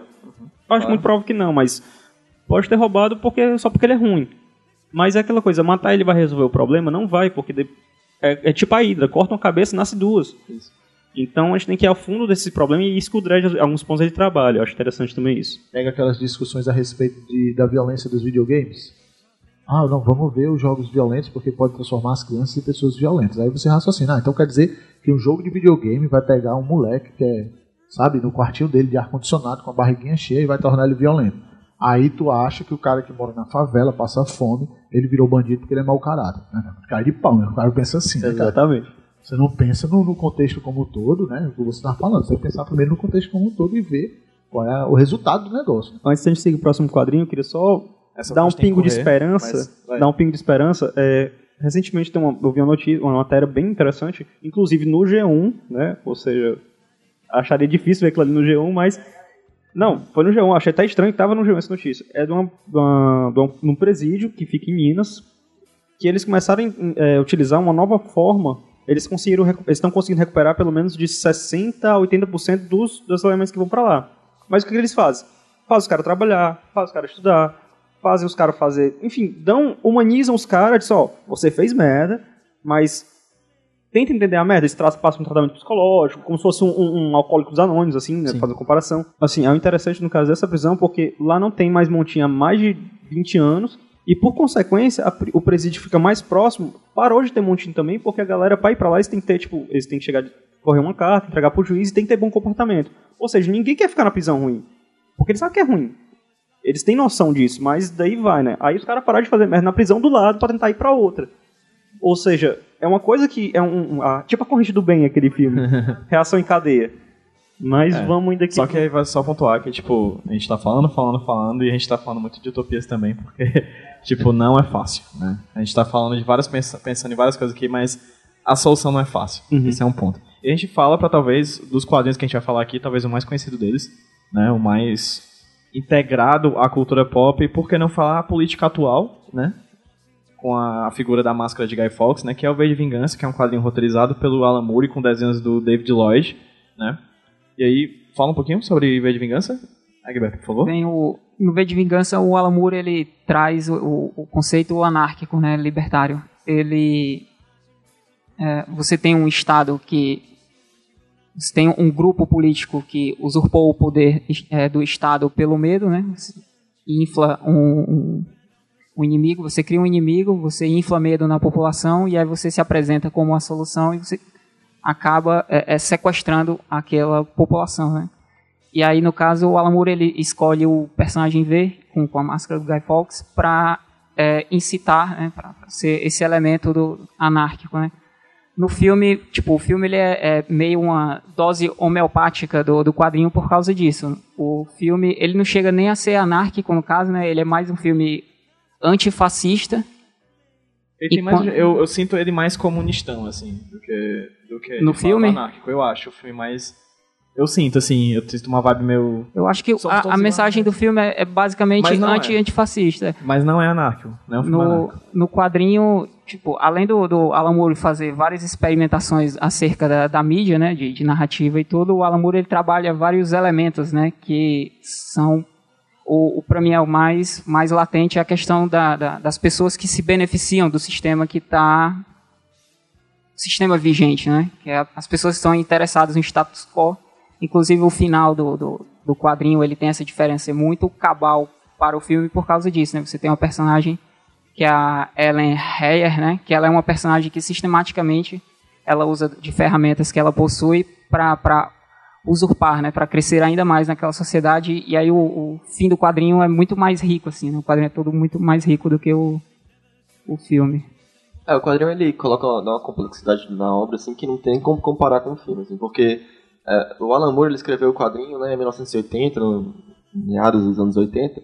Era muito a época ele via a época do Thatcherismo, né, da Margaret Thatcher, que era a primeira-ministra da Inglaterra, né, como uma, uma época de intolerância surgindo, né, uma época de, de surgindo uma, é, uma, uma questão de abraçando uma coisa meio fascista mesmo, assim, era o que ele enxergava naquilo ali.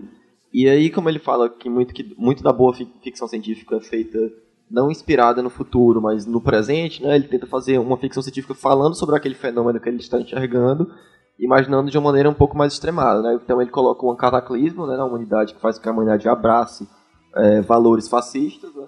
É, ele- as pessoas recorrem a um grande líder, a toda uma ideia de um governo grande que vai salvar todo mundo. E a partir disso você vai caminhando a um totalitarismo cada vez maior. E nesse sentido existe a- o V, que é uma criatura gestada, certo modo, por esse governo totalitário, né? Que ele foi um, a partir de um é uma experimento vítima, com né? ele Uma e tal cria. que ele, que ele vem pra exatamente destruir aquilo ali na sua é, dentro de si mesmo, né? E aí no quadrinho ele tem uma é, é o que o filme fraca, é, fracassa muito, né? Que o quadrinho faz uma abordagem de uma parada muito mais complexa de ambos os lados, né? Você vê assim, ele não ele não busca só, tipo assim, os fascistas não são só os vilões do, do, do quadrinho, de maneira alguma. Ele mostra cada um, como é que as pessoas recorrem também aos, a dos expedientes políticos mais horríveis, né, mais repugnantes. Tipo assim, ele mostra como eh, pode ser racional muitas vezes o fascismo, assim, pode ser racional, você o medo pode te levar a, a, a recorrer a uma ideologia política que seja possivelmente danoso, sabe? Tipo, é, o, ele mostra como aquelas pessoas não são pessoas necessariamente ruins, é uma coisa que muitas pessoas falam sobre quando vêm, observam regimes fascistas e nazistas, né, como é que as pessoas apoiavam Hitler e tudo mais. Provavelmente naquele momento, provavelmente as pessoas faziam sentido no, no meio de um medo que foi insuflado naquela população. Então, tipo assim, o fascismo está muito mais introjetado na gente do que a gente gosta de acreditar, né? A ideia de violência, de meios de, de, de se utilizar de meios violentos contra os adversários políticos, da intolerância e tudo mais, é uma coisa que está muito mais próxima da gente do que a gente gosta de pensar. E o, e o quadrinho ele trabalha isso, ele mostra como os fascistas não são pessoas, é, não são vilões necessariamente, pessoas que más por si só, e sim como muitas vezes são pessoas normais que acabam, é, pelas condições levadas a, a, a tal, a tal É o, pensamento. caso, é o caso do investigador, né? Ele até tem um, tem uma epifania, que é quando ele vai. é, ele chega num, num, num ponto que era proibido, e aí ele percebe, né? Que é quando ele sente falta das pessoas diferentes, no caso, né? Que é, Exatamente. E o próprio e o V também, assim, tipo, ele não é exatamente o quadrinho não tem um maniqueísmo que tem o filme, por exemplo. Porque o próprio V ele adota no quadrinho uma postura de anarquismo muito mais violenta e muito mais assim agressiva e mais extrema do que o do, o do filme, né? Então assim, o, o quadrinho ele tenta ele mostra uma situação política extrema, uma situação é, de social extrema, um cataclismo mesmo, é, nuclear, e ele bota essas duas, é, essas duas ideologias extremas batalhando pela sociedade, né? Você bota uma força anarquista e uma força fascista meio que em disputa ali, mas em nenhum momento ele mostra essa é a opção, ele nunca te diz de uma maneira didática, isso aqui é certo, esse cara é o herói. Isso, no quadrinho, isso no quadrinho- no quadrinho não está presente, né? Enquanto no filme isso é muito mais existe muito claramente o herói e os vilões ali, existe uma coisa muito mais uma narrativa hollywoodiana mais clássica no sentido de se colocar muito claro quem é o antagonista, quem é o, quem é o protagonista, e o Isso. protagonista é do bem e o antagonista é do mal. o O que, conflito é muito bem definido, né? exatamente, o que faz o filme fraquejar em certas coisas, como por exemplo, o V do filme é muito mais é, herói, então se ele É é tão herói, é romantizado, né? Ele tem como é que vários ele elementos. consegue torturar a, a- menina naquele processo todo pra mostrar pelo que ele passou? Isso é um processo que é muito escroto e que no quadrinho faz sentido, porque no quadrinho ele é claramente uma mente perturbada e doente, e aquele cara não é justificado muitas coisas que ele faz. E no filme, certas coisas absurdas que ele faz são justificadas porque simplesmente ele Porque ele é o herói. que ele é o herói, né? E, e no quadrinho, né, ele faz o, o filme, ele, ele tenta, e é tanto por isso que o, o Alan Moore odeia, né, ele, tipo, ele tenta adaptar muitas das ideias do quadrinho pro, lá para os Estados Unidos pós-Bush, né, época do Dick Cheney e, da, e, e, e, do aumento da vigilância e tudo mais. E aí acabou fazendo uma metáfora mais extremada, ser bem suavizada e tal, então, assim, é, é o, o, filme não tem um, 1% da complexidade do quadrinho, né, que é uma obra, assim, brilhante. Uma coisa, galera assim, ah, não, isso é uma distopia, isso nunca vai chegar a acontecer. Uma coisa bem simples, esse filme, eu não lembro quando é que foi lançado o quadrinho, foi em 1900 e o que, você sabe por O ano? quadrinho Começa em é de 80, 80 e- aí ele para e Ah, ele é. retorna depois. É porque ele vai quicando, 85, né? né? Ele inicialmente ele é criado pela Warrior, né? No, 85, na né? Warrior. Acho que Pronto. é mais ou menos ali. E uma, uma das, das coisas que ele, que ele frisa é a questão do governo vigiando você todo tempo. Que isso poderia acontecer e tá agora. Ah, isso é loucura. Mas em 89, ou foi em 91, se eu não me engano, o governo americano, o britânico, ele passou a ter monitoramento nas ruas com câmera. Ou seja, não era um negócio tão longe. Claro, Sim. ele não vai de Não. uma hora pra outra virar aquilo ali. Não só do, do- da aparelhagem de câmera, né? Você É. vê os cidadãos, eles Isso. trabalham pra, pra pra manutenção daquilo. É, né? a ideia do Isso. corporativismo, né? Tem os homens dedo, né? Tem a, o As pessoas ouvido, que a acessam boca. Na o verdade, homem dedo. você cria o, o... Você vê o Estado como um corpo, Uhum. né? E você dá funções às pessoas para que esse corpo rea- oprima a população, né? Sim. E aí outro dia também tava conversando com o meu digníssimo, é, a gente se perguntando como é que foi que Hitler, a galera aceitou que tipo, o Hitler fazia aquela coisa toda. Aí tipo, eu fiquei realmente muito curioso. Daí eu fui pesquisar, sabe, um pouquinho mais, fui pesquisar um pouquinho mais sobre o, o nazismo, né? Então se você parar pensar, foi um, um momento, você parar pra pensar naquele, na mente do, do alemão, é, digamos assim, medíocre no sentido de mediano, Uhum. aquilo ali faz total sentido, porque ele via, numa, acaba, acabaram de perder uma guerra, né? Pa- É, Um país destroçado, né? o, o país destraçado, sem contar que um país externo dominava tudo e impedia a própria liberdade dele. Então já havia uma distopia naquele momento. E daí eles, que no caso do, do filme, eu não lembro exatamente no quadrinho o que causa, mas no filme eles utilizam do, no, na Alemanha se utilizava do medo, da opressão, do, daquilo ali que eles, e tanto que tipo, Hitler ele tentou acho que umas três eleições e, e foi tipo Bolsonaro aqui, tipo, a galera fresca com ele, que ele já, ah, não, ele ganhou quatro votos pra ser coisa, mas Hitler também ele fracassou umas três vezes até ele chegar onde chegou. Então, é uma coisa que não deve ser subestimada em forma alguma. E, completando a influência também né, que V teve, a gente tem aqui as manifestações, que todo mundo usando a, máquina- a máscara do Guy Fawkes, sem saber quem é o Guy Fawkes, usando por causa do V, né? Porque você para pensar, até a filosofia do, do Guy Fawkes é um pouco diferente da do V. Ressignificação do mito, né? Isso. E temos o grupo Anônimos, que se utiliza desse, desse símbolo para fazer atitudes um pouco um tanto quanto, entre aspas, anarquistas, mas muito é, tomando posições políticas bem, bem claras e, e ideológicas. Nas manifestações brasileiras você conseguia ver gente com máscara do V dizendo que tava apoiando a volta da ditadura militar, bicho. Então, assim, a ressignificação a, se pasteurizou, né? O, a- o significado se pasteurizou com o passar do tempo. Para pensar sobre o nazismo, tem duas leituras muito importantes. A primeira é do, do foge o nome do autor, chama o Nazismo Triunfo da Vontade. É um grande livro para se perceber, você pensa assim, ah, pô, como é que a população deu apoio ao Hitler naquele momento, né? É, esse, esse faz um, um- ele estuda a respeito dessa, vamos dizer, desse movimento das massas em relação ao Hitler. né? E uma outra leitura é da Ana Arendt, que essa é uma leitura um pouco mais densa, é, chama As Origens do Totalitarismo. Ela lança o olhar dela para o fascismo italiano, para o, o- o nazismo na Alemanha e para o regime stalinista após o chamado Grande Terror de 33. Né? Gente, por questão de tempo, a gente só tem mais uns 20 minutos de evento. Então eu vou fazer o seguinte, a gente tinha inicialmente proposto uma conversa sobre cinco quadrinhos, então eu vou pular pra um pra gente fechar com três, pelo menos pra fechar a trinca, né? Uma trilogia. Então acho que a gente vai, a gente vai falar de Sweet Tooth ainda e de Transmetropolitan. Eu vou pular pra Y, pode ser? Que eu acho que talvez seja a obra que mais gere discussão. Você já pensou Aí que depois pode a ser, gente- pode ser muito bom? É, Na verdade, essa discussão aqui, ela, é um, ela vai virar um podcast posteriormente, né? E claramente a gente pode discutir esse tema em outros momentos com outras obras sem problema nenhum. A gente vai fazer uma versão 2 desse, desse Smash. Assim como a versão 2 da Mitologia, né? Que também é outro que rendeu muito e infelizmente o tempo foi curto demais pra muita discussão. Então eu vou pular o Transmetropolitan, tá bom? Mas aí a gente fala que é muito bom, vale a pena a gente discutir. Vou pular o Sweet Tooth, infelizmente, que é outro trabalho muito bacana do Jeff Lemire. E vou chegar no Y, que talvez seja o que renda uma discussãozinha mais bacana, né? Que o Y do S-Man é um quadrinho lançado pela Vertigo, né? O selo alternativo da DC Comics. Tem roteiros desse rapaz sorridente aqui, que é o Brian Kevogan, né? Também conhecido como Brian Me Beija Kevogan, porque que homem desenha, escreve muito, tudo que esse cara faz é muito bacana. E a Pia Guerra, né? Que é a ilustradora desse quadrinho. Hã? Saga também é dele, o Paper Girls também é dele, Baleões de Bagdá também é dele, Ex Machina também é dele. É tipo assim, existe, a gente tava até conversando no, no, no que teve no Smash sobre Will Eisner, que existe uma categoria, deveria existir uma categoria do Eisner chamada Melhor Brian Kevogan do Ano, né? Porque basicamente todo ano ele ganha alguma categoria. Então assim, deixa eu já, um prêmio pra ele ali. Or concurso, né? Or É, exatamente, assim, ele é, ele é fantástico.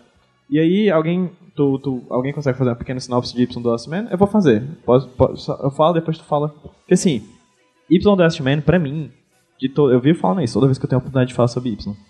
De série, de, no, de novela, de quadrinho, de animação, eu sempre pontuo que de, de qualquer narrativa seriada que eu já tenha visto, ele tem a melhor abertura de todos. Eu nunca vi uma série começar de uma maneira tão incrível quanto a primeira edição de Y do Last Man. Ela é fantástica e ela, só ela já deveria ganhar mi- mil prêmios. Todo ano tem um prêmio melhor primeira edição de The Last, Y do Last Man. Né? Porque pra quem não sabe, Y de Last Man é uma história que narra a história do Yorick, né? Que é esse rapaz aqui, que ele é um aprendiz de escapista, assim, ele é um mágico, assim, ele tá aprendendo, junto com o Ampersand, que é esse macaco dele. Ele é um aprendiz de Constantino, né? É, hã? É um aprendiz de Constantino. Houdini, né? É um Houdini, né? Aí ele tá conversando com a, com a namorada dele, que ele De quer Senhor pedir- Milagre, no caso. que é- exatamente. Que mora na Austrália, que tá, está na Austrália, ou seja, do outro lado do mundo, ele é americano, ele está nos Estados Unidos.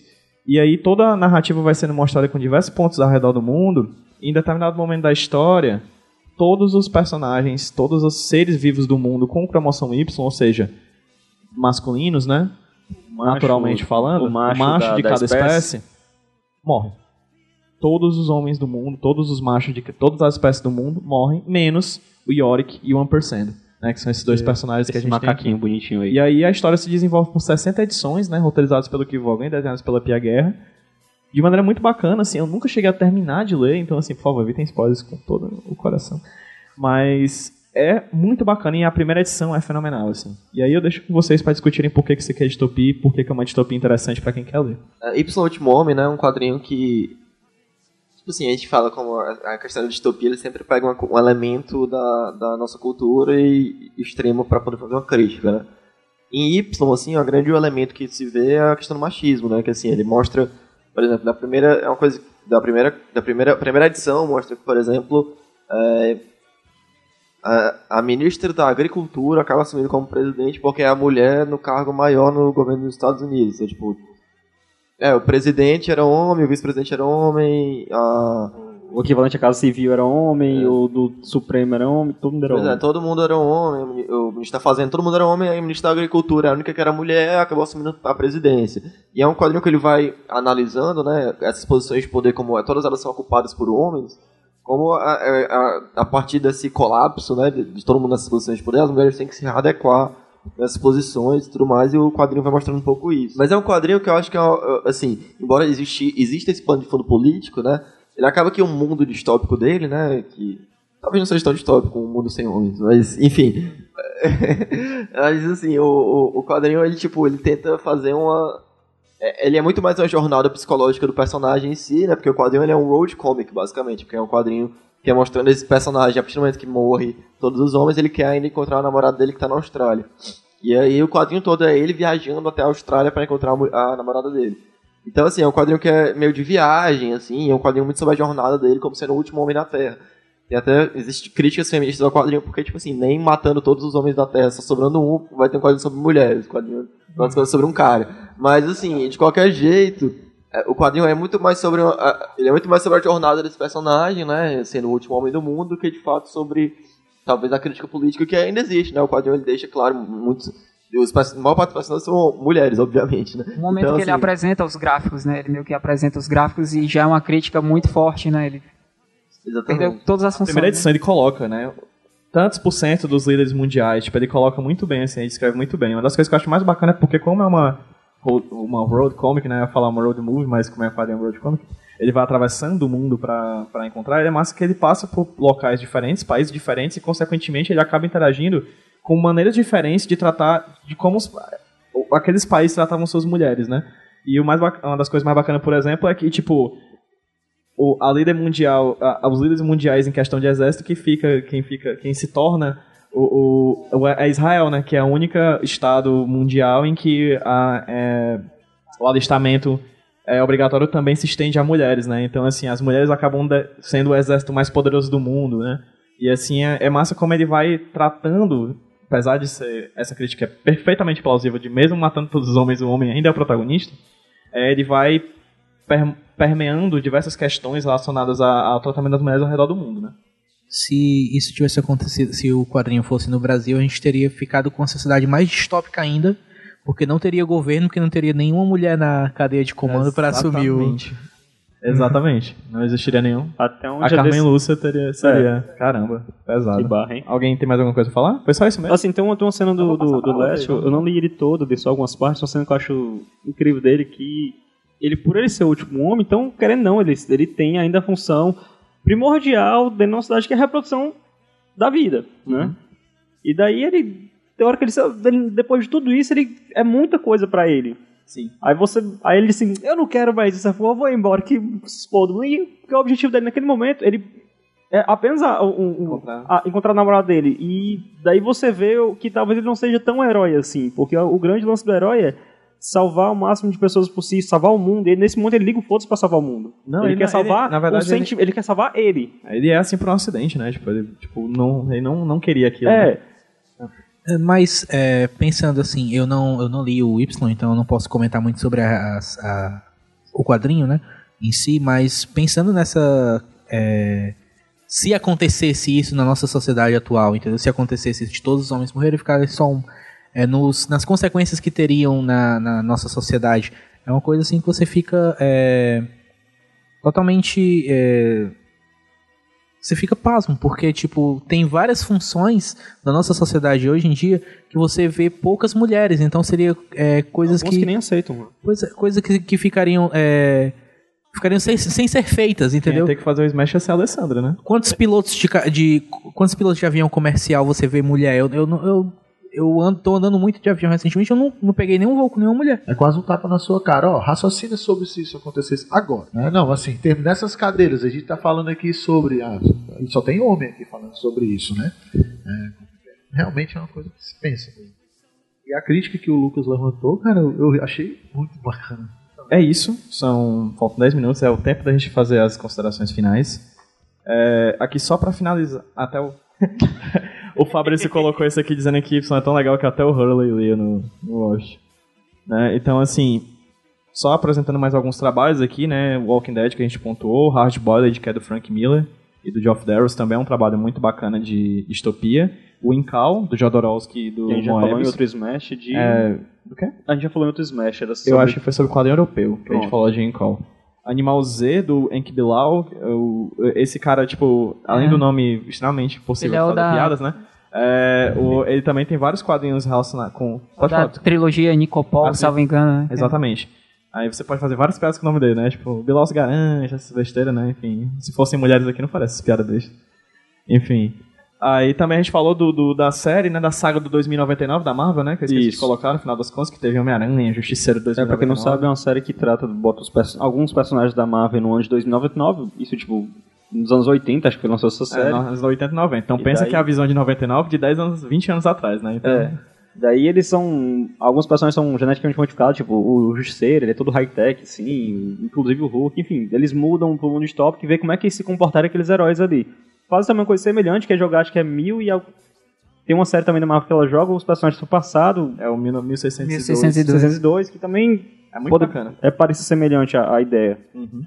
E desses, talvez, o maior fruto, o que mais vingou de todos é o Homem-Aranha 2099, né? Que Sim. tem Que, jogo, apareceu animação. depois. Inclusive ele voltou um tempo atrás, fizeram é, um jogo. no Aranha. Verso, né? Ele também participou, enfim, ele é um personagem que apesar de ter sido, enfim... Ah, mas é porque o Homem-Aranha, mas se botar o Homem-Aranha Qualquer nu, coisa, é. a gente vai comprar e vai assistir essa porra. A gente termina o, o Smash sobre distopias e quadrinhos dessa maneira, assim, meio pulando duas etapas, assim, mas fica a questão, quem quiser ouvir mais, a gente vai marcar de conversar posteriormente em podcast sobre esse tema.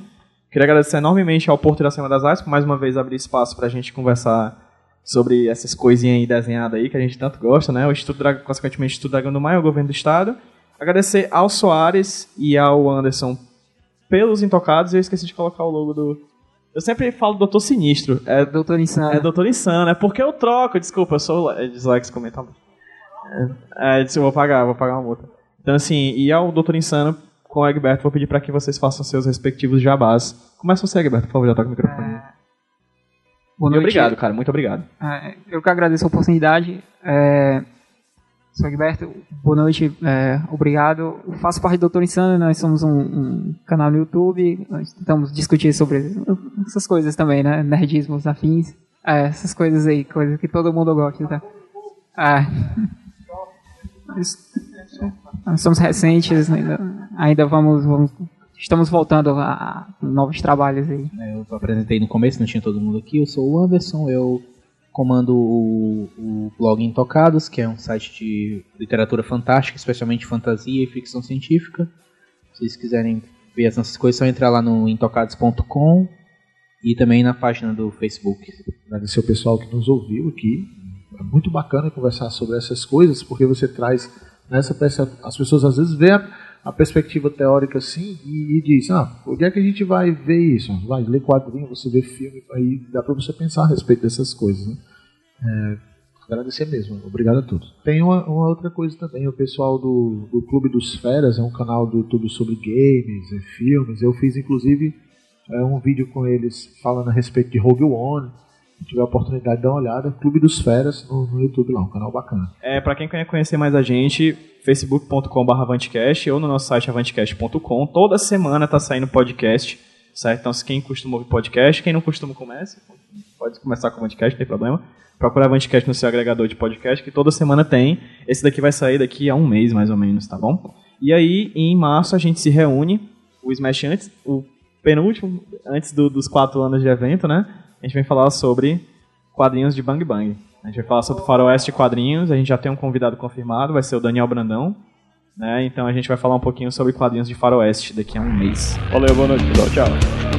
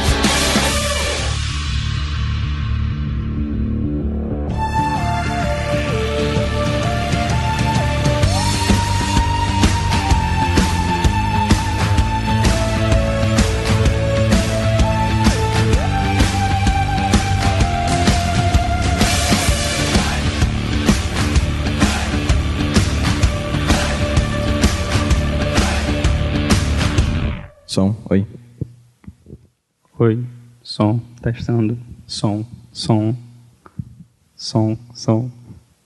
Eu sempre fico puto quando a galera vai testar o microfone e fica nessa repetição. Som, som, oi, som, som. Tipo, ele não fala outra coisa.